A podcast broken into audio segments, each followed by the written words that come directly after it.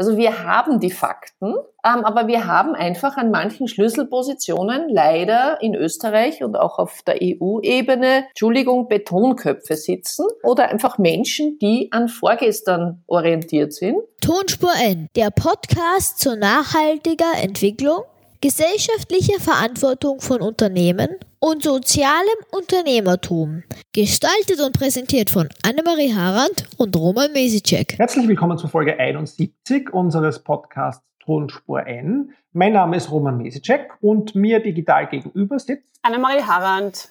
Willkommen bei der Folge 71. Wir sind immer noch digital unterwegs und haben uns noch nicht außer Haus getraut, um uns physisch zu treffen.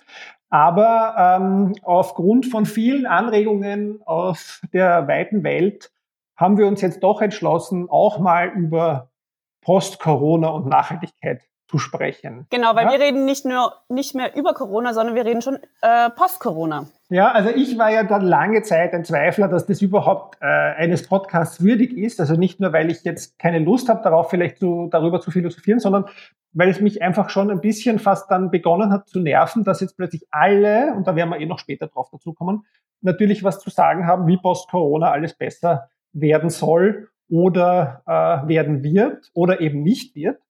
Und das hat sozusagen mich ein bisschen dazu gebracht, äh, zu zögern. Und in der Tat hat die äh, liebe Kollegin, die wir heute eingeladen haben, Schuld daran, dass wir das jetzt doch machen. Ja, also wir haben keine Kosten und Mühen und sonst irgendwas gescheut und ähm, haben eine ganz wichtige Expertin in diesem Bereich eingeladen. Ich freue mich sehr, die Gabriele Faber-Wiener. Hallo. Ja, hallo Gabi. Ähm, wir kennen uns schon eine Weile. Du bist auch bekannt. Äh, in Funk und Fernsehen wollte ich sagen, aber auch im Podcast. Also es gab auch schon eine Folge mit dir.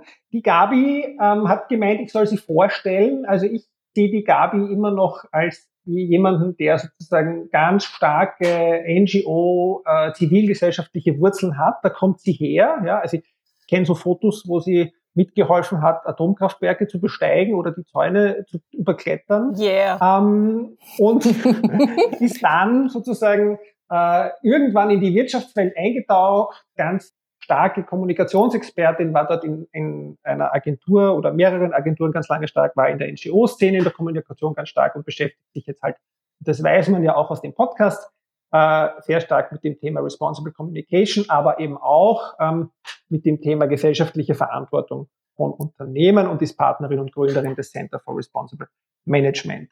Ähm, als Sidestep noch dazu, und das wissen jetzt eben die, die den anderen Podcast auch gehört haben, der sehr empfehlenswert ist, die unterrichtet auch in Krems ähm, und ist da auch äh, eine wichtige Sparing-Partnerin für mich immer fachlicher Natur. Und es freut uns sehr, dass du dabei bist. Ja? Und ich glaube, ähm, Gabi, du bist äh, eine Person oder eine der Personen, die am häufigsten zitiert wurden in der Tonspur N. Gleich mal ein Spoiler am Anfang.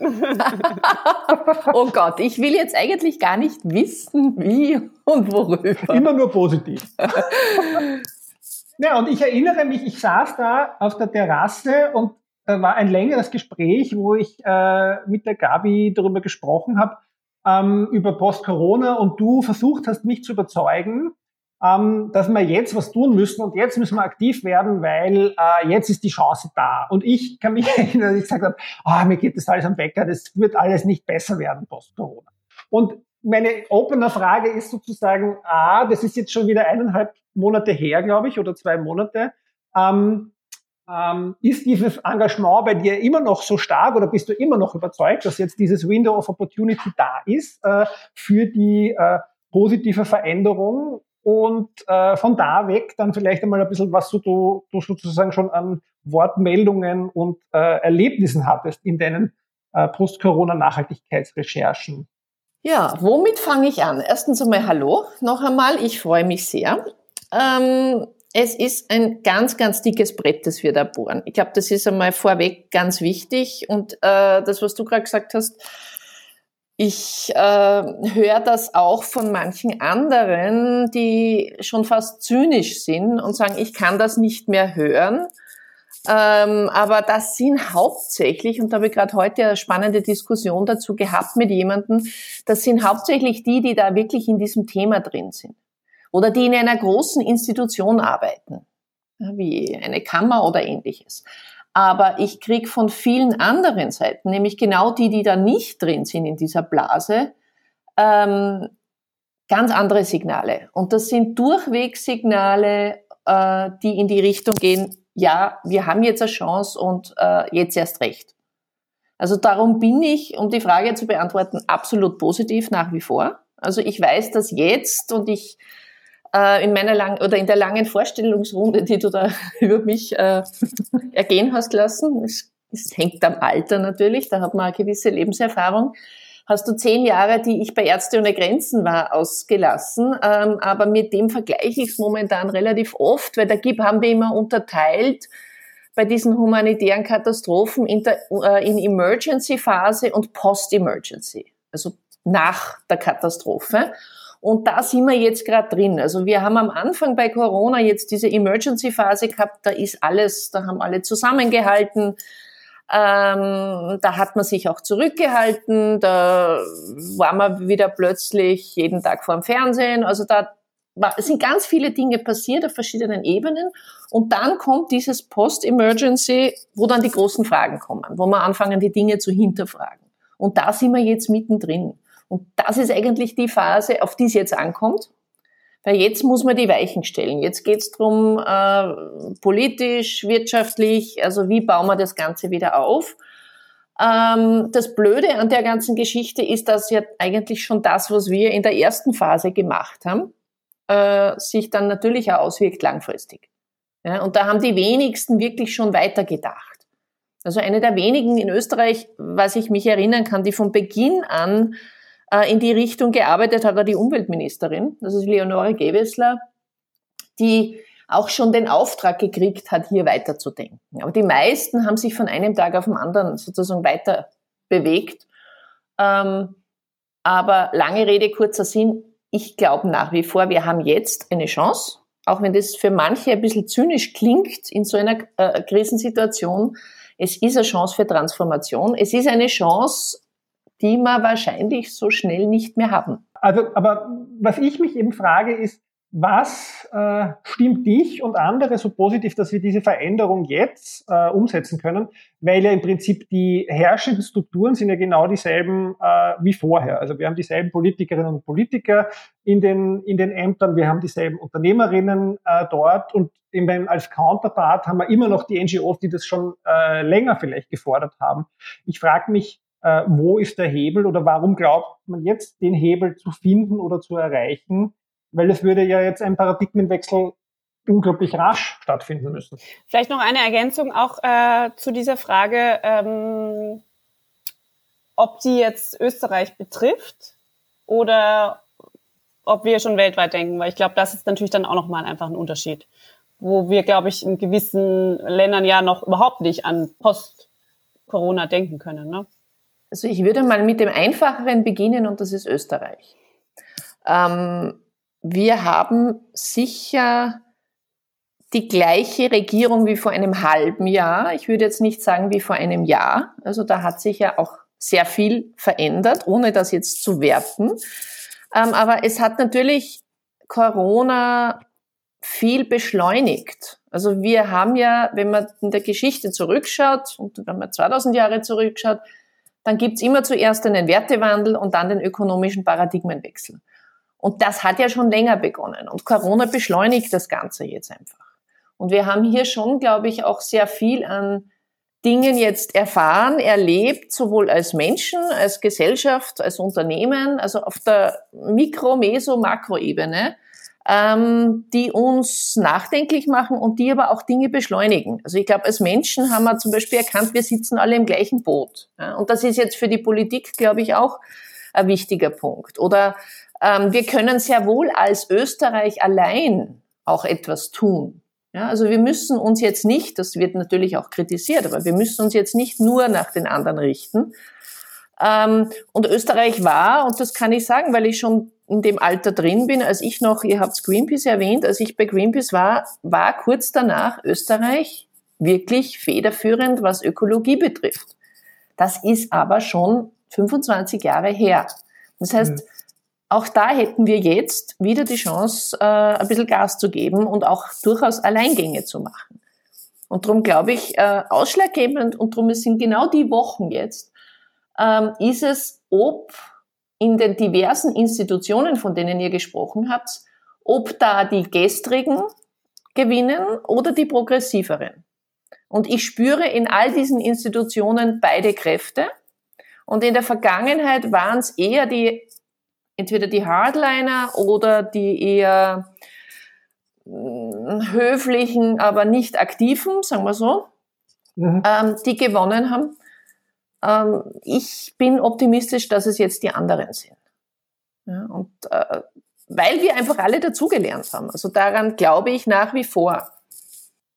In dem Kontext vielleicht, weil das passt jetzt ganz gut, wenn wir überlegen, wo fangen wir an, auf äh, österreichischer Ebene oder gleich global oder in Europa vielleicht, ähm, ist ja sozusagen ganz spannend, was das Zukunftsinstitut so als Szenario äh, entwickelt hat in Deutschland.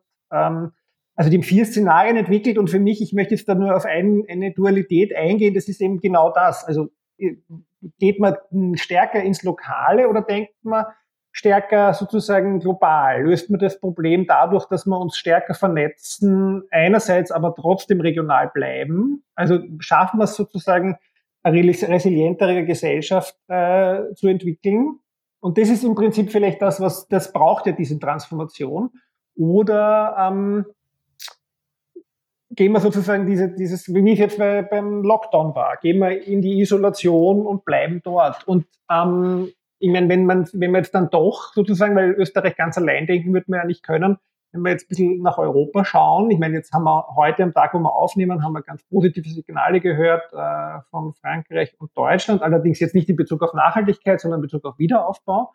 Aber ähm, es sieht man ja doch eigentlich eher diesen Rückzug ins, ins kleinere, regionalere. Und das sieht man ja fast auch ein bisschen jetzt in der Krise, oder? Wenn man sich so umschaut, wie die Food Corps und so da sozusagen jetzt auch gut gewachsen sind und wie sozusagen diese Regionalität noch einmal wieder gestärkt wurde. Ich meine, das ist positiv für Nachhaltigkeit, aber nur davon allein werden wir jetzt sozusagen unsere Transformation nicht schaffen. Also das ist für mich so die Frage, die eigentlich immer offen bleibt. Das ist so ein bisschen die Quadratur des Kreises. Ja, einerseits wollen wir mehr Regionalität, andererseits werden wir nur mit Regionalität nicht dieses systemische Nachhaltigkeits äh, sozusagen Gesellschaftssystem äh, erreichen. Nein, ich meine, wir haben jetzt 20 Jahre Globalisierung hinter uns, wenn nicht mehr, ähm, oder diese schnelle Globalisierung, wir geben uns es ja schon lang. Ähm, und jetzt sprechen viele von Entglobalisierung oder eben auch, du hast gesagt, Regionalisierung. Und das hat positive Seiten und das hat aber natürlich auch Gefahren. Also ich sehe hier sehr wohl eine Gefahr, auch dass es in Richtung Protektionismus geht. Mhm. Ja, das ist ja so die andere Seite der Regionalität. Und ähm, das darf man nicht aus den Augen lassen. Gleichzeitig ähm, habe ich mir zum Beispiel heute, und das war sehr spannend, begonnen, die heurigen Trigos-Einreichungen durchzuschauen. Also der Trigos ist der österreichische Nachhaltigkeits- und CSR-Preis. Ähm, wir haben heuer Rekordeinreichungen. Also wir haben befürchtet, ich habe dort den Juryvorsitz und das ist eine sehr spannende Aufgabe, ähm, ich habe befürchtet, oder wir alle, auch der Projektleiter, der sehr engagiert ist, dass wir die 100 Einreichungen nicht überschreiten werden. Äh, wir sind weit darüber. Ähm, das ist das eine, quantitativ, aber vor allem auch, wir haben äh, in den letzten drei Wochen noch zwei Fragen nachgeschickt, weil wir natürlich wissen wollten, wie geht's Ihnen jetzt erstens mit Corona? Was hat sich verändert? Und die zweite Frage auch, was äh, Ihre Haltung betrifft. Und das ist extrem spannend. Also ich habe mir jetzt heute die ersten 30 ungefähr angeschaut und ich habe mir sogar ein paar Zitate auch rausgeschrieben. Aber die Unternehmen, die da eingereicht haben, haben durchwegs, auch wenn sie teilweise äh, Rückschritte haben ökonomisch, haben sie die Chance genutzt, um einfach entweder im Unternehmen was weiterzubringen neue Projekte. Oder sie sind ganz schnell und flexibel auf Online umgestiegen. Also bei vielen Geschäftsmodellen war das leicht möglich. Und es waren ganz, ganz viele, die geschrieben haben, ja, jetzt bewährt sich und bewahrheitet sich unser Weg. Also das ist schon auch eine sehr klare Bestärkung auch, Äh, das sind aber natürlich alles Unternehmen, die als Geschäftsmodell schon nachhaltig sind. Spannend wird's bei den Großen. Ja, und äh, drum auch jetzt die Weichenstellung, ähm, in welche Branchen wird jetzt investiert. Ja, und da sind wir zum einen zwar schon beim regionalen, also Österreich, und was für Incentive setzt jetzt Österreich als Land. Und da ist sehr wohl sehr viel möglich. Ähm, und was passiert international? Also drum äh, vielleicht lange Rede, kurzer Sinn bei der Frage, bewährt sich so dieser Uraltspruch, ähm, global denken und aber in dem Fall regional handeln, einmal als erstes. Ähm, und was von der politischen Ebene, aber mit der werden wir uns wahrscheinlich eh noch äh, mehr befassen, hier sicher wichtig ist, ist da klare Signale zu setzen. Und das muss bald passieren. Da können wir nicht drei, vier, fünf, sechs Wochen warten, sondern die Signale müssen jetzt passieren. Aber ich glaube nicht, dass wir überschnell jetzt ein Riesenpaket äh, aus dem Ärmel schütteln müssen, ähm, sondern dass man das wirklich ordentlich durchdenken muss. Und das ist auch nicht nur meine Meinung, sondern das war zum Beispiel auch die Meinung ähm, von einigen Experten, mit denen ich vor ein paar Wochen einen ziemlich intensiven Diskurs hatte. Also unter anderem der Leiter des IHS in Österreich. Ich würde gerne dann noch ein bisschen auf die Learnings aus der Expertenrunde oder Expertinnenrunde raus draufkommen, aber ich möchte das schon noch ein bisschen spiegeln. Also ich finde es ja schön, dass die Trägos-Einreicher da vorne sind, aber das sind halt sozusagen diese paar hundert Unternehmen in Österreich, die da ein bisschen weiter sind. Und wir, also ich will nur sozusagen, das muss ich direkt jetzt einfach erzählen. Wir, wir saßen vor ein paar Tagen äh, Sozialunternehmern gegenüber, die äh, über Jahre jetzt gegründet haben und was aufgebaut haben, die mit meinen Studierenden digital, die verzweifelt waren, weil die Menschen gekündigt wurden und weil sie nicht mehr weiter können. Also also ein nachhaltiges und total sozial engagiertes Geschäftsmodell hilft einem nicht per se durch die Krise, ist das eine. Ich glaube, das Bild würde ich ungern so stehen lassen. Und das andere ist, ich glaube wirklich, ich habe immer Angst, und ich meine, das ist ja meine Profession, ich bin ja auch, versuche ja auch die Unternehmen dazu zu überzeugen, mehr Verantwortung zu übernehmen. Aber ich habe ein bisschen so die Angst, dass man da immer noch sozusagen von so der kleinen Blase reden, aber und da glaube ich auch, dass das alles so ist, aber dann schauen wir uns was weiß ich, dann sehen wir dann da die Auer und die Automobilzulieferer und wen auch immer noch alles, die sozusagen die traditionellen Geschäftsmodelle äh, be bespielen, befördern.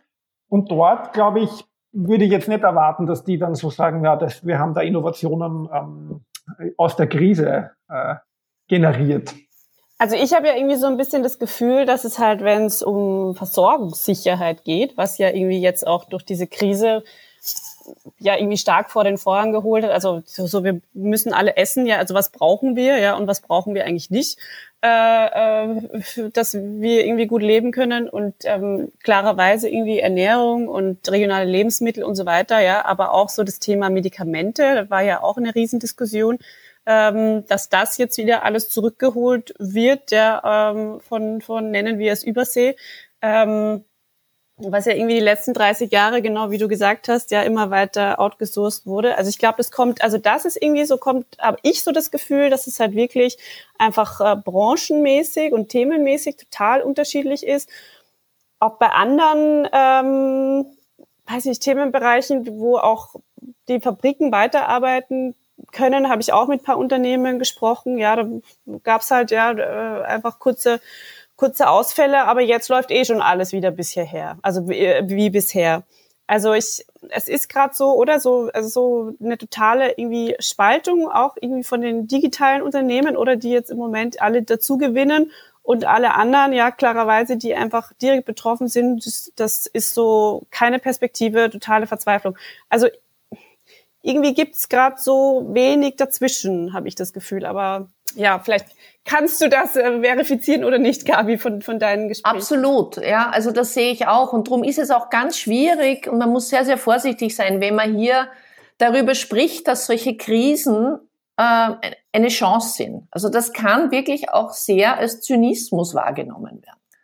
Also da muss man sehr, sehr aufpassen. Weil wenn ich eben jetzt jemanden, der gerade seinen Job verloren hat und auch null Perspektive hat die nächsten, also ich, ich habe viele Freunde, die zum Beispiel Künstler sind, die Musiker sind, also Nachbarn von uns, beide Berufsmusiker, beide selbstständig, beide null Einkommen. Drei Kinder. Ähm, sie wissen nicht, wie es weitergeht. Gleichzeitig sind gerade die ein Beispiel, die extrem innovativ jetzt sind, die sich alles Mögliche überlegt haben. Die machen jeden Abend YouTube-Konzerte und, und, und. Bringt zwar ökonomisch nicht viel, aber ist extrem bereichernd, auch fürs gesamte Umfeld. Und da kommt halt dann auf einer anderen Ebene sehr viel zurück. Ja, also ich, äh, mein Punkt ist einfach, ich glaube, dass wir als Menschen ganz, ganz viel gelernt haben und jetzt auch die Chance haben zu lernen, ähm, wenn wir entsprechend offen sind ähm, und dass so ein Wert wie Solidarität, und das Wort war ja schon längst total out, ähm, jetzt wieder eben ein Wert ist, den man wirklich auch wieder mit Leben füllt. Und das, das sind so die Dinge, die machen mich eigentlich sehr optimistisch. Ähm, aber ich sehe wirklich den Schlüssel äh, momentan bei der Politik, ähm, ob sie es schafft, das, was auf der menschlichen Ebene passiert ist, wirklich auch umzusetzen äh, in konkrete Pläne, in konkrete Signale, die auch leicht verständlich sind, äh, in Weichenstellungen und nicht in dieses übliche Hickhack oder irgendwelche Buddy-Projekte ähm, oder Netzwerke, die bestimmte Dinge fordern. Oder ich habe mir jetzt gerade nochmal angeschaut auf EU-Ebene, was da so an Lobbying abgeht ähm, wo eben gerade Autoindustrie, Agrarindustrie etc. ganz massiv lobbyieren ähm, in Richtung Kaufanreize, Kaufprämien, koste was es wolle. Ja, dieses wunderbare Zitat, das wir ja kennen. Ähm, das kann es nicht sein. Und da gibt's aber mittlerweile, glaube ich, schon auch eine ganze Reihe, das, was ich vorher gesagt habe, an auch Politikern, die das sehr wohl sehen, ähm, aber die Frage ist, ob die gewinnen. Und drum, ich möchte einfach, das ist mein Anliegen seit Beginn der Krise, und darum bin ich sehr rasch äh, auch auf diesen Zug aufgesprungen oder habe eigentlich initiiert als mögliche an Aktivitäten, ähm, weil ich diese Chance einfach sehe. Ja, und ich bin jetzt alt genug, ich bin über 50, das heißt, ich habe wirklich auch eine sehr bewegte Geschichte. Ich war extrem intensiv involviert in die Ostöffnung. Also ich habe die Zeit äh, der, der, ja, der Öffnung am Wenzelsplatz mit Greenpeace verbracht. Die Revolution, äh, das, die ganzen Jahre danach, war in jedem Atomkraftwerk so ungefähr, das es gibt in der Region. Ähm, und habe da ganz viel auch politisch, glaube ich, gelernt. Und äh, ich vergleiche darum wirklich die Chance, die wir jetzt haben, mit der Chance, die die Ostländer, und ich sage jetzt bewusst Ostländer, hatten, nach äh, dem Fall des Eisernen Vorhangs. Nämlich wirklich die Fehler, die wir gemacht haben, die wirtschaftlichen Fehler vor allem nicht zu machen, sondern gleich einen Schritt weiter zu gehen. Also wir haben zum Beispiel damals mit Greenpeace eine Ausstellung gemacht, die hat sich Ökotopia genannt und das war eine große freie äh, Luftausstellung, die war 1000 Quadratmeter groß auf den jeweiligen Hauptplätzen und die waren damals leer, weil da war ja kein Outdoor-Leben oder so. Ähm, und um zu zeigen, was weiß ich, Solarkühlschränke und so. Also etwas, was 1989 absurd war. Ähm, wir haben damals schon das 2-Liter-Auto entwickelt, gemeinsam mit einer Autofirma. Ja, das gibt's heute noch nicht. Also ähm, das macht auch wieder ein bisschen traurig, wenn man sieht, dass da endlich 30 Jahre verschlafen wurden. Aber gleichzeitig war das eine unglaubliche Chance. Und wir haben jetzt wieder diese Chance, weil es einfach eine reale Krise ist und nicht im Vergleich zu 2009 ähm, eine Finanzkrise. Ja, und es wirft jetzt einfach Themen auf, die zwar unbequem sind, aber mit denen wir uns wirklich auseinandersetzen müssen, wie dieses Thema Suffizienz muss immer alles wachsen.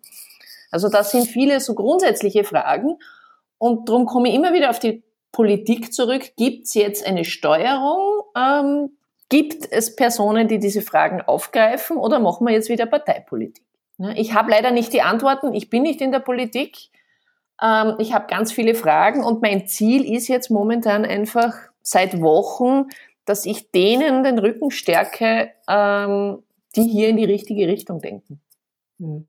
Ich meine, in dem Kontext finde ich, weil du das jetzt gesagt hast, also fallen natürlich ganz viele Fragen ein, aber würde ich jetzt gern eines äh, da zitieren, was ich im Netz gefunden habe, nämlich in dem Fall, es gibt ja eben, wie gesagt, ganz viele äh, Manifeste schon, wie es jetzt besser weitergehen könnte. Ähm, aber das, was eines, was mir sehr gut gefallen hat, äh, war von niederländischen Wissenschaftlern. 174 haben sich da für ein Fünf-Punkte-Programm äh, äh, entschieden. Und die haben das sozusagen, was du äh, jetzt gerade gesagt hast, Dumm, ist es mir jetzt eingefallen, dieses Wachstumszwang des Bruttoinlandsproduktes muss aufhören, also das Wachstums, Wachstumsparadigma ähm, überwinden. Dann im Prinzip auch, hast du auch gerade gesagt, dieses weniger Konsum und Reisen ist eine ihrer Überschriften, also sozusagen hier die Suffizienz äh, stärken. Und dann haben sie das, kam jetzt schon von der Annemarie, Veränderungen in der Landwirtschaft, also weg von der Industrialisierung hin in Regionalisierung und kleinere äh, Kreise. Und dann noch zwei Themen, die sehr stark ökonomisch äh, dominiert sind. Also ein Wirtschaftsmodell, das auf Umverteilung basiert. Das heißt im Prinzip eine gerechtere Entlohnung von Arbeit und auch eine Entlohnung von äh, Dingen wie Pflegearbeit oder zumindest ein Anerkennen von Dingen wie Pflegearbeit äh, und äh, solchen Dingen und ein Schuldenerlass für die Ärmsten dieser Welt. Ja, das sind ja alles Dinge, äh, die uns hier die niederländischen Wissenschaftler ähm, postuliert haben, beziehungsweise in das Manifest hineingeschrieben haben, die wir ja alle schon wussten. Ja, und jetzt habe ich inzwischen schon gelernt, ähm, dass es ja gar nicht so darum geht, neue Dinge zu erfinden, sondern eher, dass jetzt genau jetzt der Zeitpunkt ist, und das hast du ja auch gesagt, diese Transformation äh, einzuphasen. Ja? Und mir fällt dann aber immer das übliche K.O.-Argument, das österreichische K.O.-Argument oder das europäische oder weltweite K.O.-Argument der Arbeitsplätze ein. Ja? Und da würde mich interessieren, Gabi, wie, wie ist denn da sozusagen die Stimmung gewesen in deiner ersten Diskussionsrunde, die du moderiert hast? Ähm, da waren, du hast ja gesagt, da waren die Wirtschaftsforscher dabei, da waren andere Expertinnen dabei. Und ich meine, wie geht man damit um, dass sozusagen, wenn wir jetzt ein Unternehmen retten müssen, das oder müssen, ist ja schon mal die große Frage, äh, das im Prinzip eigentlich nicht als nachhaltiges Unternehmen bezeichnet werden kann. Aber dann kommt immer das sozusagen volkswirtschaftliche Argument, wir können uns nicht leisten, diese 5000 Arbeitslosen. Ja, ähm, was machen wir mit denen? Wie geht man mit diesem, mit dieser Spanne um? Das ist etwas, wo, wo ich sozusagen, wo ich im Kopf immer einen Knoten habe. Naja, ich kann jetzt entweder ein Stimmungsbild geben von der Diskussionsrunde, wobei da haben wir den Punkt explizit nicht behandelt, sondern da ist es einfach generell darum gegangen, äh, was braucht's jetzt, in welche Richtung soll äh, investiert werden. Also indirekt trifft's das sehr wohl. Aber wir haben das nicht so gegenübergestellt. Und ich glaube, die Gefahr ist eben genau in dieser Polarität. Und das ist ein Thema, das haben wir in dieser Diskussionsrunde sehr intensiv diskutiert. Ist es wirklich ein Entweder-Oder? Also ich glaube, da muss man wirklich aufpassen, ähm, um einfach da rauszukommen aus diesem Entweder-Oder-Denken. Also zuerst kommt das Fressen und dann die Moral. Ja, zuerst müssen wir die Wirtschaft wieder aufbauen und dann können wir uns Gedanken machen, äh, über Umweltschutz. Und das heißt in Wirklichkeit, wir können uns Verantwortung nicht leisten. Und das kann es nicht sein. Also ähm, wir sind nach wie vor in Österreich in einem der reichsten Länder der Welt. Ähm, es geht uns wirklich gut. Ähm, wir haben große Probleme äh, auf verschiedenen Ebenen, die aber alle lösbar sind. Wir haben eine Sozialstruktur ähm, wie kaum in einem anderen Land. Also ich glaube, da gibt's auch genug Hebel und das hat schon auch Corona gezeigt und da gibt's ja auch viele Stimmen, die klar sagen, Corona zeigt auch, hört's einmal auf die Wissenschaft. Ja, also der Ball liegt jetzt wirklich bei der Politik, weil die Lösungen sind da. Natürlich äh, wenn ich jetzt mit einem Mitarbeiter einer Automobilfirma spreche, der, äh, dessen Arbeitsplatz gefährdet ist, ähm, weil es Einbrüche gibt, wobei auch da habe ich unterschiedliche Signale wahrgenommen. Also ich habe von einigen Autohändlern gehört, dass es äh, extrem lange Wartelisten gibt und dass ein großer Run sogar auf die Kfz äh, besteht. Also auch das muss man sich genau anschauen, ob das wirklich so ist oder ob da irgendwas in den Raum gestellt wird. Ähm, aber ich muss einfach versuchen, von diesen Polaritäten wegzukommen. Und äh, weil sonst wird diese Keule nie wegkommen. Sonst werden wir das immer haben. Ähm, und das ist letztlich dann genau dieses Hemmnis. Also dieses berühmte Thema ähm, Standortsicherheit, das ist, sind so Keulen, ähm, die dann sofort den entsprechenden Politikern äh, jeglichen Mut nehmen, den sie vorher hatten. Und darauf möchte ich eigentlich setzen, ähm, dass wir das überwinden. Ich weiß, das ist jetzt keine sehr befriedigende Antwort, wenn ich jetzt in so einer Situation drin bin. Ähm, aber ich glaube, es ist die richtige Antwort. Also ich erlebe einfach unheimlich viel Feigheit. Und das auf Ebenen, wo es mich immer wieder überrascht. Wenn ein großer österreichischer Unternehmensvorstand aus der Bankbranche sagt, ja, wir wissen, wir müssten die und die Ölfirma aus dem Portfolio nehmen, aber wir tun es nicht, ähm, weil unser Prinzip ist Verantwortungsvermeidung, dann klingelt's. Ja, also das Wissen ist vorhanden. Es braucht jetzt ein bisschen Mut, um auch die Verantwortung zu übernehmen. Und da bin ich bei dem wichtigen Punkt, und auch das ist ein sehr grundsätzlicher, ist die Haltung. Also das, was ich jetzt in den letzten ja, 20 Jahren erlebt habe, auch in der Arbeit mit Unternehmen, es gibt erst dann wirklich eine Veränderung, wenn die Veränderung auf der Haltungsebene passiert.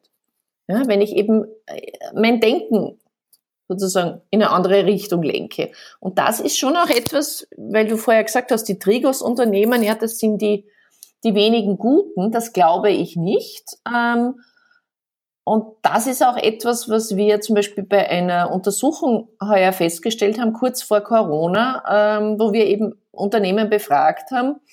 Ähm, und da, wo wirklich Optimismus herrscht, und das bestätigt sich jetzt mit dieser Trigos-Untersuchung, äh, ist dort, wo auch nachhaltig gewirtschaftet wird. Also das heißt, die, die nachhaltig sind, sind auch die optimistischeren. Und da gibt es auch eine statistische Verbindung. Ähm, und das sind damit auch die resilienteren. Also Nachhaltigkeit macht resilient. Das ist jetzt nicht äh, ein Wunschdenken von mir, sondern äh, daran glaube ich wirklich und da gibt es auch mittlerweile genug Daten dafür. Also wir haben die Fakten, ähm, aber wir haben einfach an manchen Schlüsselpositionen leider in Österreich und auch auf der EU-Ebene, Entschuldigung, Betonköpfe sitzen oder Menschen, ja, das muss ich jetzt ganz deutlich sagen, oder einfach Menschen, die an vorgestern orientiert sind ähm, und wir leben einfach in einer anderen Welt. Also allein das, was ich lese oder auch im Umfeld erlebe, was sich kleine Unternehmen überlegt haben, mittelgroße in Richtung Digitalisierung in dieser kurzen Zeit, in diesen sechs, acht Wochen, ist unglaublich. Ja, also wir haben da alle sehr, sehr viel dazugelernt und das muss man jetzt einfach transferieren. Ja, es hat halt irgendwie, oder äh, das ist ja wieder ein Gefühl, ähm, dass ja die natürlich diese ganze Digitalisierungsdynamik sich ja megamäßig beschleunigt hat, aber halt auch, dass so diese ganzen Schreckensszenarien oder wie äh, alle Leute verlieren ihren Job, Weltwirtschaftskrise, ähm, es gibt Unruhen, äh, weil die Leute nichts mehr zu essen und zu arbeiten haben. Das ist ja irgendwie so das Zweite, was sich ja dadurch irgendwie verändert hat oder also ein bisschen in den in den Startlöchern steht, ja, was man, wenn man sich USA und so weiter anschaut. Also da würde mich auch noch interessieren, wie, wie schätzt du so die Stimmung ein von den Unternehmen, die halt vor allen Dingen, weiß ich nicht, auf Export und so weiter angewiesen sind, wo das halt noch überhaupt nicht absehbar ist eigentlich, wie sich die ganze Situation global entwickelt. Mhm. Na, ich glaube auch da ist es, es gibt beide Phänomene. Also es gibt zum einen diejenigen, die jetzt wirklich in Angststarre sind. Ähm, und es gibt aber auch dort genug, die sagen, ja, wir haben jetzt massive Einbrüche und da braucht es dann schon eine gewisse Sicherheit natürlich. Und das liegt immer auch an den Personen, dass sie trotzdem sagen, ja, aber wir nutzen trotzdem diesen Stillstand für innovative Geschichten, für auch interne Prozesse, zum Beispiel mit den Mitarbeitern, Mitarbeiterinnen.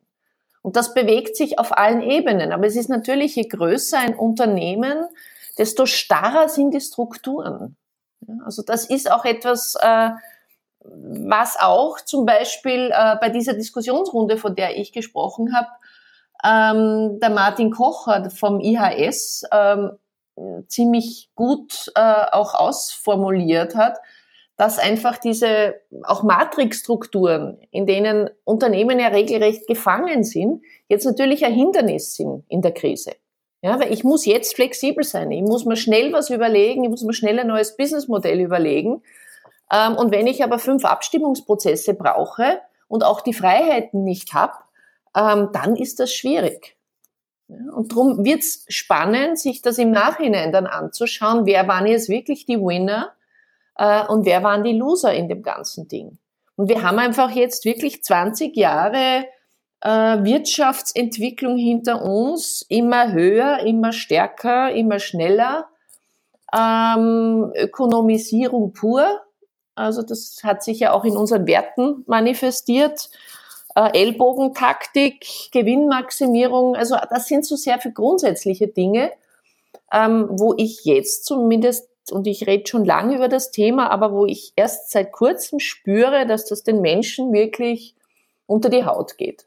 Ja, und das haben wir eben mit dem, was du vorher gesagt hast, Annemarie, ähm, mit dem Thema ähm, Wertschöpfungsketten und diese wahnsinnigen Abhängigkeiten. Also wenn wir in Europa keine Antibiotika mehr produzieren, sondern nur mehr aus Indien und China, das ist krank. Das ist sowas von absurd, ja, dass wir wirklich lebensrettende und lebenswichtige Dinge nicht mehr selber produzieren. Und da hat sich schon ein Denken äh, in Gang gesetzt, glaube ich, auch auf politischer Ebene, weil sie einfach merken, hoppala, in so eine Situation wollen wir nie wieder kommen.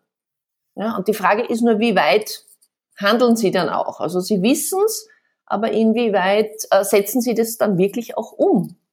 Ja, habe ich jetzt dann die Förderrichtlinien, die Förderungen für Unternehmen, die Incentives, und ich habe mehr als einen Kunden, äh, den ich in dem Bereich berate, der sagt, ja, jetzt wäre es eigentlich spannend ähm, oder jetzt wäre es wichtig, bei öffentlichen Aufträgen klare Vorgaben zu kriegen, ähm, dass eben wir zum Beispiel im Vergleich zu unserem chinesischen Mitbewerb hier einen Vorteil haben bei öffentlichen Ausschreibungen. Ja, das ist zum Beispiel ein Fahnenproduzent, der sagt, seine Ko Konkurrenz ist aus China, ähm, hat Billigprodukte, er hat qualitative Produkte, ist in einer österreichischen Region mit wenig Arbeitsplätzen. Ähm, jetzt müsste es ein Signal geben, das gibt ihm unglaublich viel Sicherheit.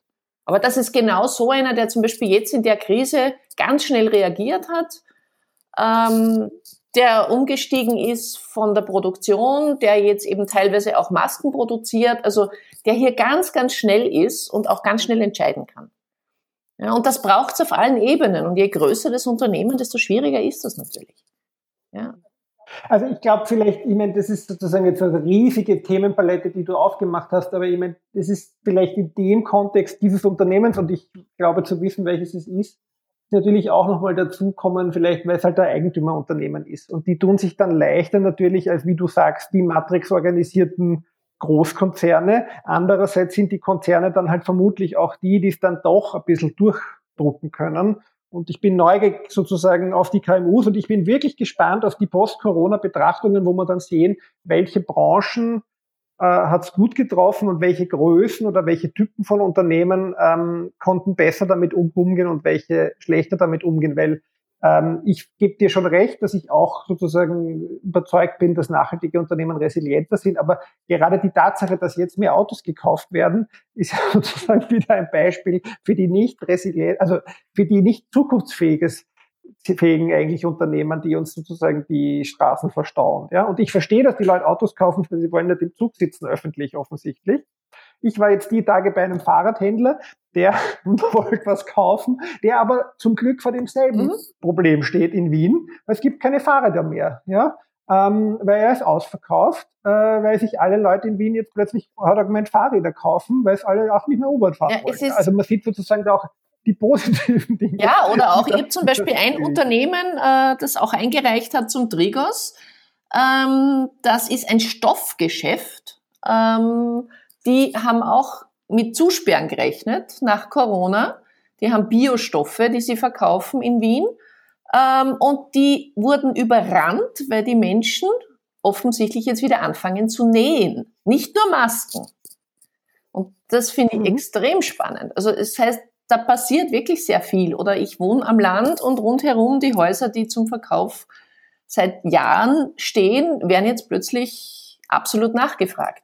Also da gibt's wirklich mhm. ganz viel an Phänomenen und darum ist es eigentlich noch zu früh, wirklich zu sagen, okay, in welche Richtung geht jetzt die Reise? Ja.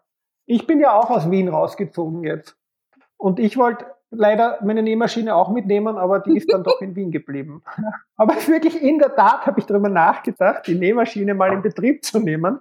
Aber mit dem 14, Monate, 14 Monate alten Kind wäre das eh nichts geworden.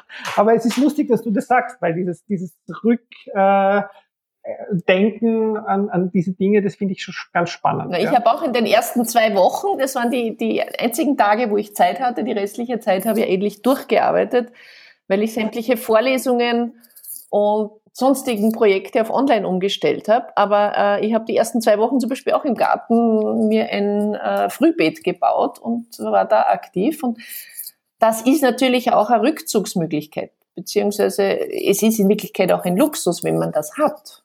Ja, aber hm. ähm, das schafft es ja auch mit dieser Unsicherheit ein bisschen fertig zu werden. Und äh, also ich glaube wirklich, dass diese Krise mit uns viel mehr macht, äh, auf lange Sicht, als wir jetzt glauben, aber ich bin keine Psychologin. Ähm, und ich frage mich halt wirklich, ob unsere Politiker, aber vor allem auch die, die in den Schlüsselstellen sitzen, und da sind wir wieder bei Unternehmen, ähm, und vor allem auch diese Vorfeldorganisationen das checken. Du, aber dann lass uns doch sozusagen jetzt dann, jetzt haben wir das Thema so weit aufgemacht, vielleicht jetzt dann doch zum Versuchen, einen Abschluss zu finden, und zwar jetzt noch einmal das zu übersetzen, was wir jetzt alles auf der Metaebene gesagt haben. Und wir haben natürlich jetzt oft gesagt, wir hoffen sozusagen, dass die Betonköpfe äh, umdenken oder die Politik was tut. Aber was machen wir jetzt? Ja, also die Hörerinnen und Hörer, was können wir noch mitnehmen, außer auf die Straße gehen? Ich weiß es nicht. Aber was, was sozusagen, wo siehst du die Rolle der Zivil Zivilgesellschaft jetzt? Und jetzt, ich meine jetzt nicht die organisierte, weil die NGOs sind eh auch schon äh, sozusagen da und fordern und sozusagen zeigen auf, so wie sich das gehört. Und wir werden auch in den nächsten zwei Folgen des Podcasts dann auch ein bisschen NGOs zu Wort kommen lassen. Ähm, aber was ist denn so eine Rolle jetzt der, der nicht organisierten Zivilgesellschaft? Was können wir tun? Naja, ich glaube schon zum einen politisch aktiv werden. Ja, und wenn das einfach ein E-Mail an das Umweltministerium oder an den Bundeskanzler ist, und ich komme, wie gesagt, aus einer Generation, die das auch äh, massiv gemacht hat. Ja, also wir haben ganze Bundeskanzlerämter mit Telefaxes zugeschüttet, auch physisch. Das hat Wirkung, ähm, weil eben natürlich die NGOs, da kennt man's, ja, aber wenn wirklich Menschen individuell sich melden. Man unterschätzt es, aber äh, gerade äh, bei Parlamentariern, die zum Beispiel nicht an vorderster Front sind, ist das wirklich auch eine sehr gute Strategie. Ähm, also politisch aktiv werden. Wir haben jetzt Möglichkeiten über die Medien, ja, Social Media, also dieses Thema am Kochen halten. Ja, weil kein Politiker entscheidet etwas von sich aus in eine bestimmte Richtung, ohne den Rückhalt zu spüren. Und da, wo kommt der Rückhalt her? Der kommt aus der Zivilgesellschaft. Ja? Also wir sind das Korrektiv für die Politik. Und das müssen sie spüren. Also darum äh, glaube ich, dass diese nächsten zwei Monate in die Richtung ganz zentral sind, wenn es nicht sogar weniger Zeit ist. Und das Zweite schon auch durch die Signale, die wir über Konsum setzen, ähm, auf der persönlichen Ebene.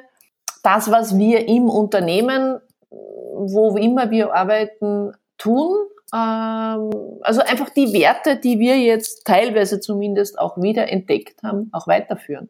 Also ich finde das was ganz Wichtiges. Also ich habe für mich persönlich sehr viel mitgenommen, egal ob das jetzt äh, intensiverer Austausch mit Teilen meiner Familie ist zum Beispiel, also auf der sozialen Ebene ähm, oder auch die Wertschätzung einfach manchen, manchen Menschen gegenüber. Also jetzt hat man gemerkt, wer ist wirklich eine wichtige für uns alle zentrale Bevölkerungsgruppe. Ja, das sind eben nicht die Banker. Entschuldigung, wenn ich Banker zuhören. ähm, sondern das sind, ja, meine Schwester ist Krankenschwester. Äh, das ist unglaublich, was die leistet. Ja, und das heißt immer so schön systemerhaltend. Das klingt so furchtbar anonym, aber das sind einfach die, die uns jetzt in diesen Wochen wo wir von zu Hause bequem vor dem Laptop habe ich meine Vorlesungen abgehalten und musste mich nicht aus dem Haus bewegen. Ähm, und wer hat das ermöglicht? Der, der meinen Müll weggebracht hat, ähm, ja, die, die an der Kasse gesessen sind äh, und sich teilweise wirklich bepflegeln haben lassen müssen. Also versuchen wir diese Werte einfach weiterzuleben und zu intensivieren und engagieren wir uns politisch. Ich glaube, das ist das Um und Auf. Das ist eben, das sozusagen finde ich, ist ein schöner, ein schöner Schluss auch hier, weil das ist sozusagen die Solidarität, die du schon vorher angesprochen hast, die wir dann, glaube ich, schon gespürt haben auf vielen Ebenen. aber die man halt jetzt nicht vergessen sollte wieder schnell. Ja, nur weil wir jetzt nochmal normal wieder einkaufen gehen können oder das auch wieder tun oder einigermaßen normal wieder zu vergessen, äh, was hier sozusagen auch äh, geleistet wurde von vielen Gruppen, die ja ähm, sonst eher so eben nicht so vor dem Vorhang stehen. Mhm. mhm. Ja, und da ist zum Beispiel, äh, das sind genau die, die jetzt eben nicht, wenn ich vorher gesagt habe, Banker, äh, die vielen Gehälter und die hohen Boni kassieren, äh, sondern sehr oft wirklich von ganz, ganz, ganz geringen Löhnen leben. Ja, und das sind aber die, die uns erhalten. Also das muss sich in nächster Zeit auch umdrehen. Ja, vielleicht, ich, ich hoffe vielleicht auch, dass schon die, äh, wenn wir ein bisschen in die Zukunft denken, dass die Fridays for Future Bewegung, also dass diese Generation, ja, die ja ein bisschen mehr verstanden haben, was politische Partizipation bedeutet, die ja jetzt auch diese Krise zum ersten Mal richtig mitbekommen. Ja, die sind ja auch alle irgendwie äh, direkt betroffen natürlich, was vielleicht auch Studienwahl jetzt angeht und natürlich ja äh, als junger Mensch, wenn du nicht rausgehen kannst, ist nochmal was anderes als äh, wenn man am liebsten in seinem äh, seine Tomaten züchtet. Ja, ist natürlich noch als wir alten. Genau.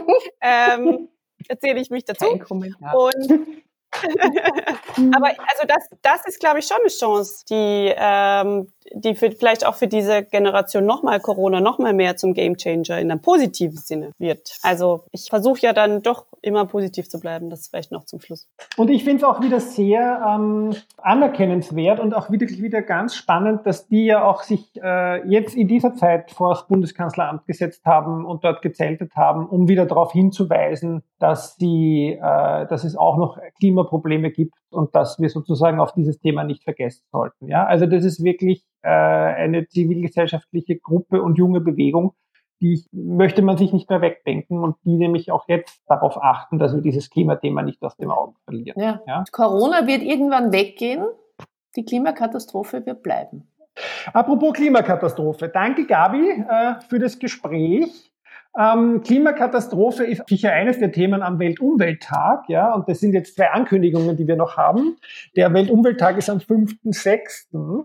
Und ähm, da macht die Fachhochschule ein paar Veranstaltungen äh, im weiteren Sinne zum Thema Umwelt. Und für alle, die noch nicht genug gekriegt haben, können dann mit mir und der Gabi diskutieren, äh, allerdings dann mit Bild zum Thema nachhaltige Wirtschaft post-Corona. Das ist jetzt einfach ein Dauerbrenner geworden.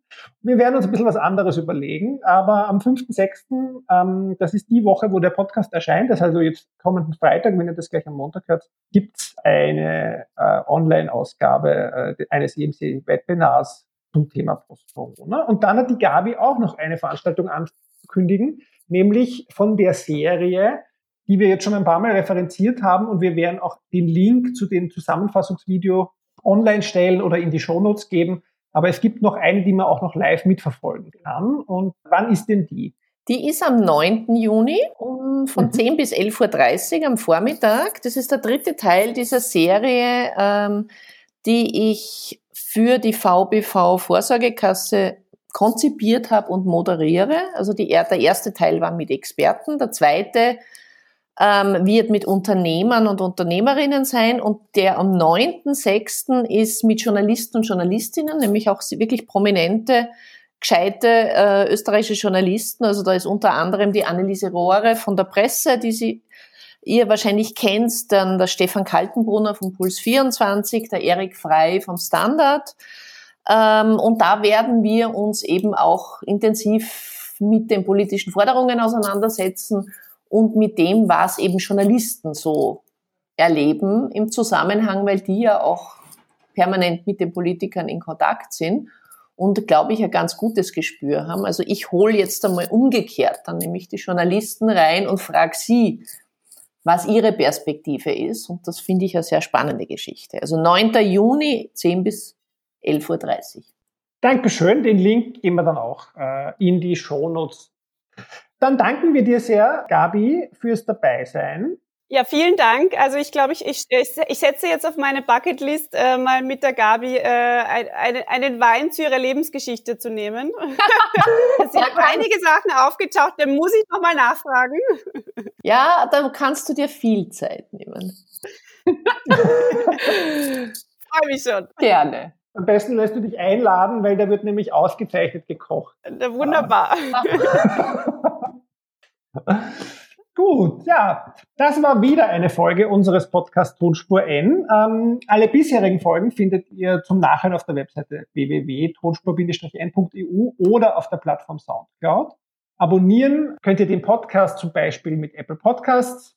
Wir freuen uns dort bei Apple auch über ganz viele positive Kommentare. Wenn ihr Feedback, Fragen oder Vorschläge habt, bitte schreibt uns per E-Mail an podcast.tonspur-n.eu und folgen könnt ihr uns auf allen Social-Media-Kanälen wie Twitter at tonspur-n, Instagram at tonspur-n und Facebook tonspur-n. Annemarie Harand ist Co-Gründerin und Geschäftsführerin der Erdbeerwoche. Ihr erreicht sie auf Twitter unter Annemarie Harand. Roman Mesicek ist Studiengangsleiter und Nachhaltigkeitskoordinator der Fachhochschule Krems und auf Twitter unter Roman Mesicek erreichbar. Tonspur N wird produziert von Greenbean Podcast Konzepte und Produktion, zu finden unter www.greenbean.at. Bis zum nächsten Mal, wir freuen uns. Danke fürs Zuhören und danke Gabi. Tschüss, danke auch. Ciao.